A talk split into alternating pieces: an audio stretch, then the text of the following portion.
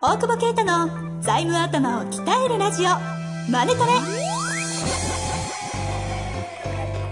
ビジネスにおいて欠かせない財務戦略ポッドキャスト「財務頭を鍛えるラジオマネトレ」では財務のスペシャリストである税理士の大久保啓太が経営者をはじめビジネスパーソンが知っておくべき財務やお金に関わる情報をちょっと辛辣ながらも分かりやすく解説します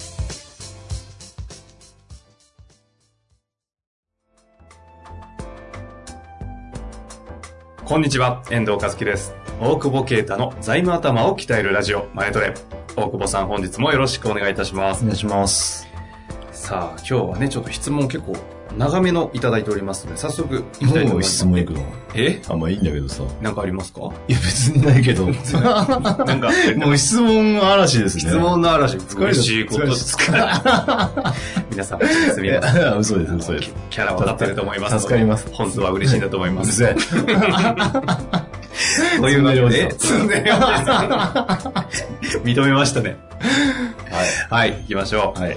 えーこの方、セールス勝者33歳の。優秀っすね、商社ちょマっと待ってくださいン。なん、なんで商社マンって。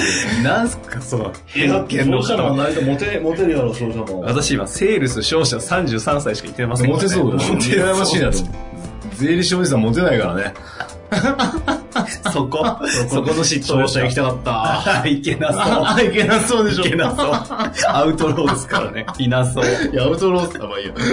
しなくていいですよ。アウトロー採用の話は。前々回してますからね。はい、というわけで、行きましょう。はいはい。大久保先生、遠藤様。いつも難しい財務の話を素人でも非常にわかりやすくお話しいただきありがとうございます。そうっす。お二人のコミカルなやりとりを繰り返し聞かせていただいております。繰り返し繰り返し聞いてると結構いてくれてんだけど、な、な、何、なんか韻をどこで踏んでるかとか。そうあ、最近踏んでないね。あ、踏めて、あ、踏めておない酒飲めないと踏めないですから、うるさいわ。 すごいね。なんかあおりがとうござ二人いますともええ、これからもお体に気をつけて、また、二日酔いにもお気をつけいただ き、いつまでもポッドキャストを続けてください。二日酔いは無理やな。無理ですね。今も二日酔いですもんね。そう。ずじゃあ、だ違う違う。違いますか違う違う。大丈そう信じたいと思います。早速ですが、下記質問させていただきたく。はいいきます。夫。はい。家族が小売業を経営しており、うん祖父である創業者から次の代である父親へすでに継承されました。うん。え、祖父、祖父が創業者で。で、次の代の要は父親にすでに継承が終わっていると。あ、じゃあこの人、三代目おじさん。三代目、三代目になる予定おじさんですね。あ、そうかそうかそうか。はい二代目おじさんが、に今になってる。そうですねはいはいはい。ただ、祖父も90歳とかなり高齢であり、おー何かある前に祖父からの大きな貸付を急ぎで返済していかなければと考えております。うんうんうん現状会社は利益を出しているものの、うんその貸付を一気に返済できるほどのキャッシュは持っておらず、どのように返済していくべきか悩んでおり、アドバイスをいただければと思いご連絡させていただきました。うん。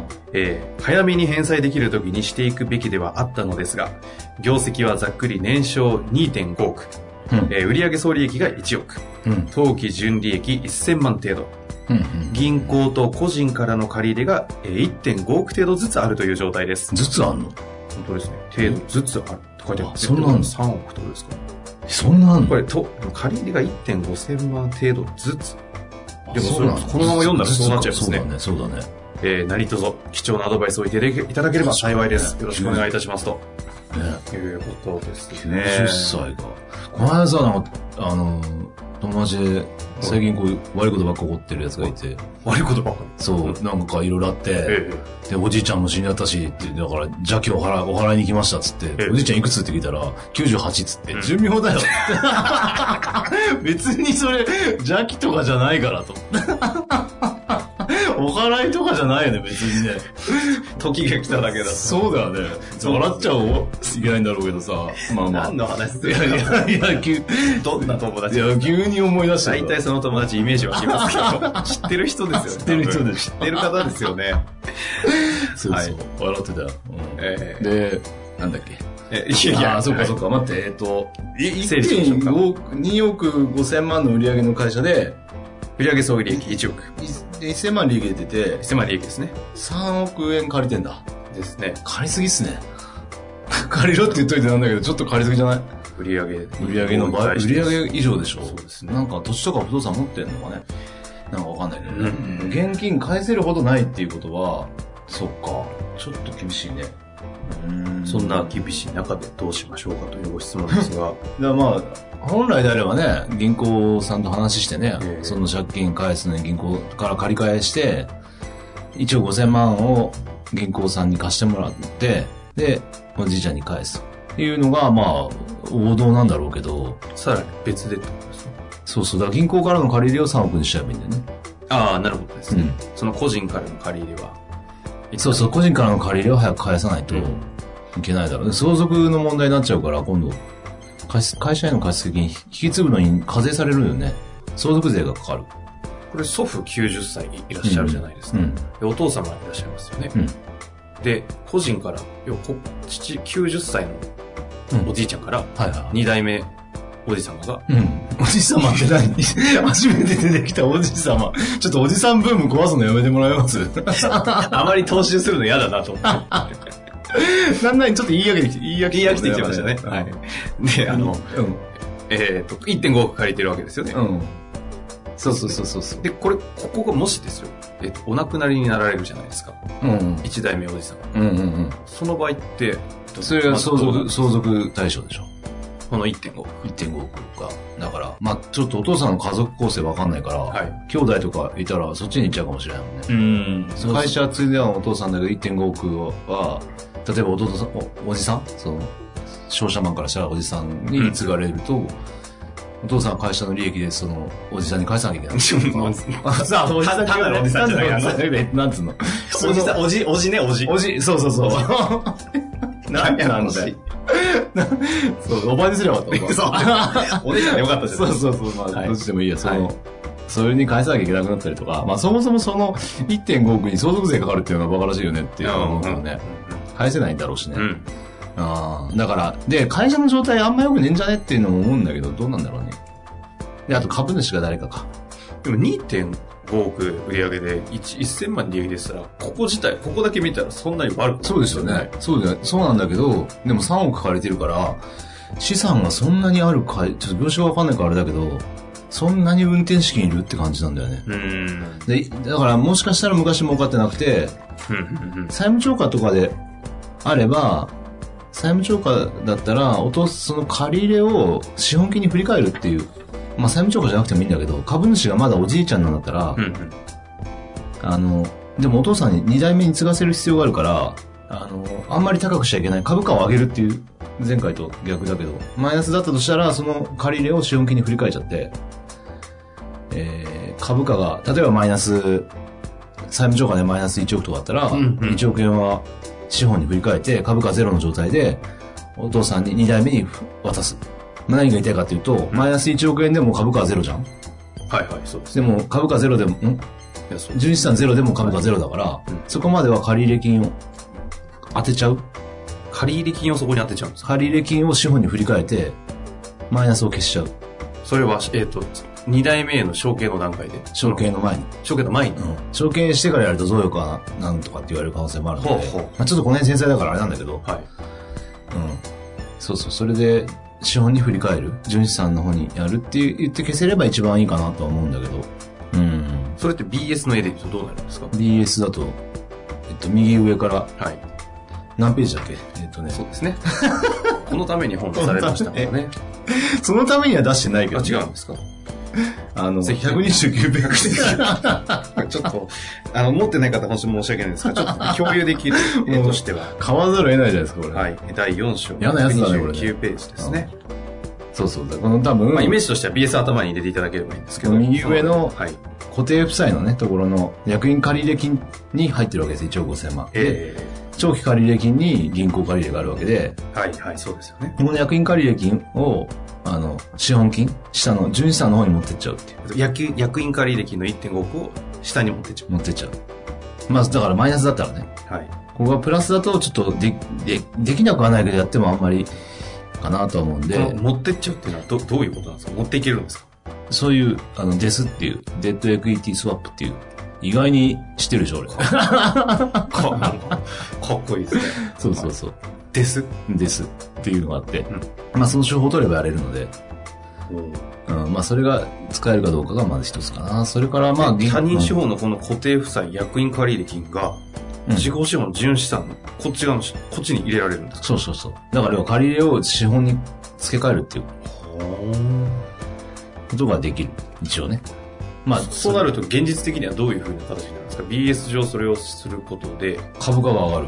財務あは、ー財務は強くなるんで、だから財務が弱い段階でやるときもあるけどね、普段その、資本金例えば俺100万とかで設立しちゃったみたいなので、でも足んないから自分のお金入れてて、うん何百万か入ってたら、はい。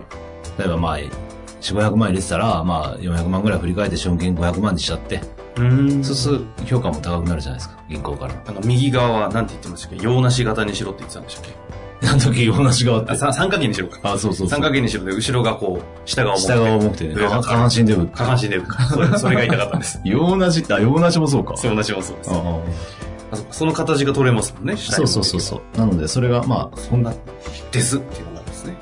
うん、そうそう。デッドエクイティスワップ。言いたいだけです。そうそうそう。ちょっと痛い今のはたまに横文字ちょっと痛いな。っていうのが、要は相続する前に行えることがまず一つ。 まあ、一。つあるかなっていうのと、はあとは銀行から借りれるようであれば、借りて、返しちゃうっていうのが。で、返した後に、そのキャッシュを贈与するっていうのがありますよね。銀行から1.5億融資受けて、うんお父さんが、2代目の方が。そうか、会社はね。はい、あ会社がうん法人としてやる法人としてはい。借りて、でおおじいちゃんに返して、うんうんで、現金になったものを、まあみんなにばらまいて贈与すると。うん。なるほど。うん株だとなかなかやりづらいから、キャッシュに変えちゃえば贈与できるから、じゃな何人かいればね。その相相続の分を融資受けて、うん法人からその初代のおじいちゃんに返してしまって、そうそうで、そう。おじいちゃんが手にしたそのキャッシュを、うみんなでばらまくと。そう分配すそるうそうそう。使っちゃうと。はおじいちゃん使っちゃえば相続税ないから。やあ。はあ。はっぱ使う、まあね。うん。だけど、ちょ、ちょっとね、売り上げに対して、借り入れが多いあ。なあ、ってそいうもそ感もじのは話、ですね。うん、はいするので、それができるかどうかってなると、ね。それから銀行側がそれをやる、やら、うん。融資受けるかってことですね。そうそう、融資してくれない可能性があるかなっていう気もするので、だからね、こうなる前にね、なんかやればよかったんだけど。うんまあでも株価がもし低いんだったらね、三三代目おじさんに、もう渡しちゃってもいいかもしれないもんね。いや、まあやるな、やるならね、やんないかもしれ三ない。代森さんってまさにこの方ですよね。そうそう、商社、商社を。商社おじさん33歳です。 33歳33歳の子がやるんだったら、うん。この子にもう鼻からこのタイミングでおじいちゃんからも渡しちゃうってことです。そうそうそう。もし株価ついてないならねあー多分ついてないんじゃないかな。借りれ多いもんな。まあ、あとはこの方が引き継ぐのかな。キャッシュ2億ぐらいとか持ってたらわかるけど。そしたら返せるもんね。それは返せないって言ってるから。うん。キャッシュ2億持ってたら返せるっていうのはお父さん2代目がってことですよね。うん。いや、法人が2億持ってたあ、ら法人が。。はい。まあでも持ってない。ちょっと法人と個人の違いをちゃんと、ちゃんとなん、 ちゃんとね、読んでくんないと。え ?16 ページの一番初めをちゃんとね、あの、前も16ページ開きましそれ26ページ。 た。よく覚えてますね。 えー、後ろから2行目ですね。そうであれ ば、借金を返すのは会社であって社長ではありません。書書いてあるじゃん、もいてありますね。うこれいつまでやんのこの 教科書と。教科書16、16じゃない、17ページかな。まあお金を借りたのは誰、返すのは誰というところですよね。うんなの。だから、まあ、なだからなんだっけ。えっ、と、まあそんな感じ一旦ちょっと大枠を整理してもうあの答えっていうのは出しきれないと思うのでこれだけですと一旦考え方の整理としては、まずえっ、とテーマとしては1代目から2代目お父さんにもう継承されていますこれは株の話じゃなくてあれですよね経営あ経営がじゃないですかあーそうだね経はい営ですよね。経営が、えー終わっててあーわかんないけどね。どどっちかわかんない。あ祖父からの大きな貸しま付あ、けだを、から一旦その資本化できるかっていうところが、まあもし株が渡ってたら贈与じゃないようにしなきゃいけないから気をつけてもらって、うんまあ、あとは銀行借り入れでなんとかなんのかっていうことですわね。そうなんですよね、うんまあ、それを今のタイミングだとお父様の2代目の方がうんうん。うん。やるんですよね。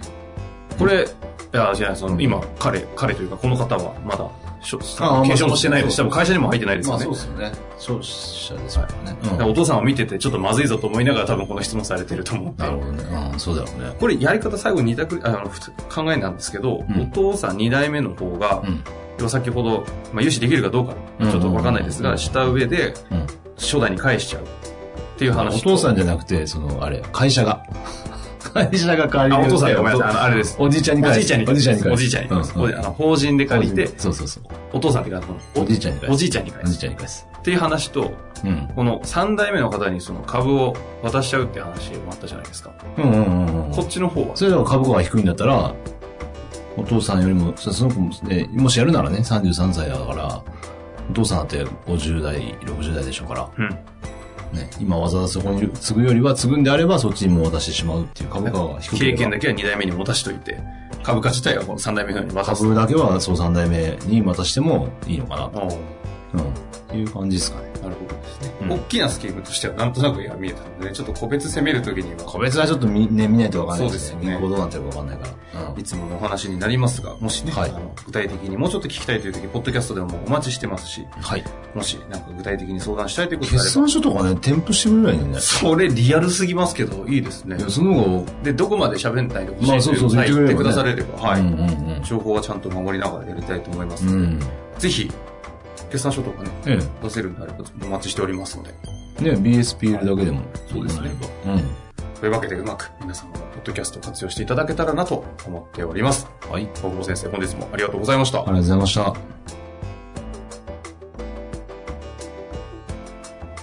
本日の番組はいかがでしたか番組では大久保携帯の質問を受け付けておりますウェブ検索で「税理士カラーズと入力し検索結果に出てくるオフィシャルウェブサイトにアクセスその中のポッドキャストのバナーから質問フォームにご入力くださいまたオフィシャルウェブサイトでは無料メルマガも配信中ですぜひ遊びに来てくださいね